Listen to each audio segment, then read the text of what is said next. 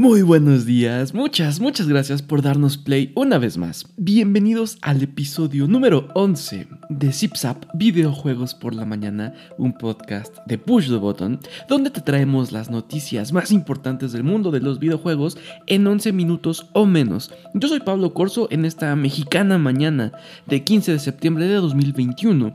Antes de entrar a la información y de que se nos vayan por un pozole, vamos rápidamente con la efeméride del día.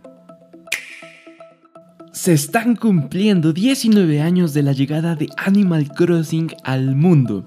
Cada que sale una entrega de esta franquicia, todo mundo desaparece por varios meses para jugarlo y jugarlo y jugarlo y seguir jugando. Es una locura. Lo que ocurrió a principios de pandemia con New Horizons fue algo, pues la verdad es que sin precedente.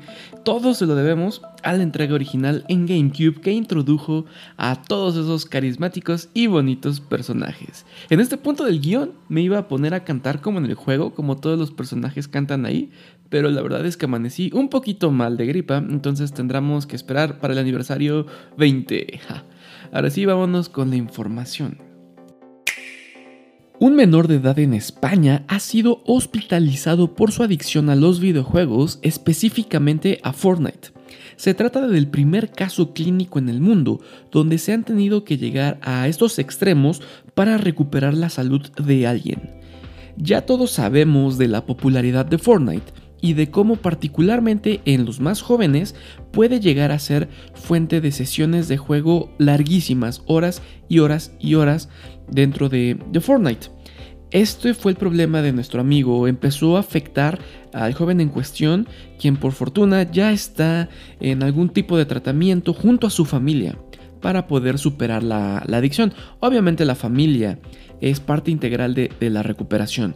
El tratamiento del muchacho se está enfocando en establecer límites claros y bien definidos, además de fomentar otras fuentes de satisfacción. Si ustedes, padres gamers, eh, tienen a sus pequeños que están empezando a jugar, recuerden hacer justo eso con los pequeños gamers. Acuérdense también de acompañarlos en las sesiones de juego que puedan tener y saber bien, estar muy bien informados a través de las clasificaciones que están jugando los más jóvenes. Recordemos que la adicción a los videojuegos es algo muy real y que se tiene que evitar precisamente con este tipo de cuidados. Este tipo de adicción suele afectar a los más jóvenes, es por eso que se requiere que jueguen de una manera mucho más responsable. ¿Ubican a la revista Famitsu de Japón? Es una de las revistas de videojuegos más populares y aunque nunca va a faltar el intenso o el que dice yo lo hago mejor o el que dice su opinión no vale o lo que sea, la verdad es que son pocas las publicaciones con el alcance e influencia que tiene Famitsu. En Japón suele ser una de las fuentes a la que los gamers consultan cuando de un lanzamiento nuevo se trata o de algún título muy esperado. Y es que justo acaban de lanzar su opinión, reseña, sobre Lost Judgment, la segunda entrega de esta franquicia spin-off de Yakuza y para sorpresa de, honestamente mía y de muchas otras personas, estuvo cerca de una calificación perfecta unánime. Lo jugaron cuatro analistas de la revista y le dieron calificaciones individuales que después se sumaron. Le dieron un 9, un 10, un 9 y otro 10. Eso quiere decir 38 de 40, lo cual es impresionante. Cuando dije que me sorprendió, no es porque dudara del juego o pensara que es malo o no me haya gustado la primera parte, al contrario, me parece que es uno de los juegos más esperados y si le damos la oportunidad creo que puede ser de lo mejor que juguemos en este año. Simplemente me sorprendió eh, el salto tan tremendo que puede tener un juego de un momento a, a otro. El juego va a salir a la venta el próximo 24 de septiembre en todas las plataformas. Sin duda es uno de los que más recomendamos para ustedes si ya jugaron la primera parte. La pura historia va a ser suficiente para que estén emocionados. Una vez que salga el videojuego, esperen la reseña en Push the Button. Justo estábamos armando el guion de este episodio cuando de pronto Sony lanzó un video donde presenta un nuevo color de sus audífonos para PlayStation 5, los Pulse 3D. Ahora vienen en un color negro al que están llamando Midnight Black y es el mismo tono del control negro que lanzaron hace unas semanas. No sé si recuerdan que lanzaron un control negro y uno rojo, ambos muy bonitos Suponemos, no los tenemos todavía por acá en PTV, pero eventualmente, y si quieren les hacemos una sesión de fotos. Eh, ya nada más falta una consola del mismo color y la verdad es que sería una locura. Audífonos control y consola negro se vería increíble en cualquier setup. Eh, los audífonos van a salir a la venta el próximo mes.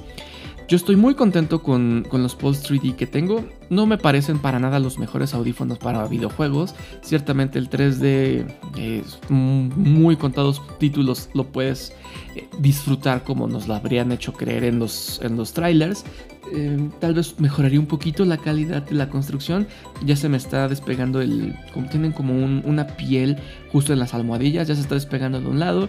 Pero en general son unos buenos audífonos si ustedes tienen la oportunidad de darse unos, sí se los recomendaría, sí se los recomendaría. Antes de continuar, no olviden que ZipZap Videojuegos por la Mañana es un nuevo podcast de Push the Button. Está en un canal diferente. Así que si estabas acostumbrado a escuchar cualquiera de nuestros otros programas, lo más seguro es que ahorita no estés en este nuevo canal. ¿A qué me refiero? A que no lo estés siguiendo ya. Asegúrate de hacerlo y de ponerle la campanita para que todos los días tengas ZipZap videojuegos por la mañana directamente en tu celular.